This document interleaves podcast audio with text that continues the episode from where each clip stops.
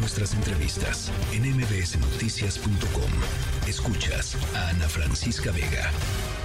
Ya nos acompaña en la línea telefónica Cuauhtémoc Rivera, presidente de la Alianza Nacional de Pequeños Comerciantes. Señor Rivera, ¿cómo le va? Muy buenas tardes. Buenas tardes, Rocío. Me a usted y a su audiencia.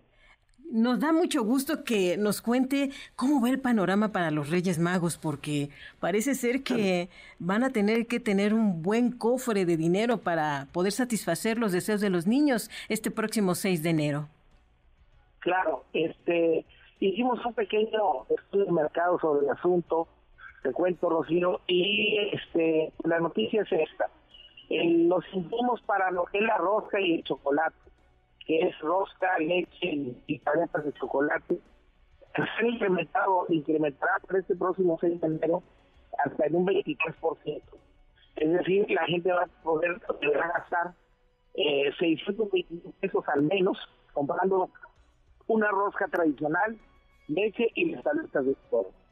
Si quieren comprar regalos, que es una parte obligada de esta celebración, en casa hay dos menores que, a los que hay que darles un regalo, estamos hablando de que ahorita lo que van a gastar al menos son 915 pesos por ambos regalos, teniendo los, los juguetes ahora tienen un incremento importante, por encima del 50%, lo que hace un total 1.522, 1.530 pesos los que van a tener que gastar en los hogares por la, la rosca, el chocolate y los dos regalos para los niños.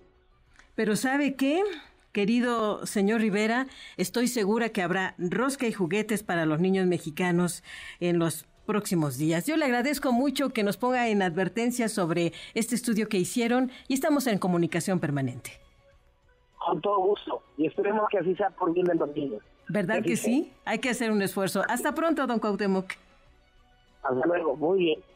Tenga una feliz fiesta. Igualmente, señor.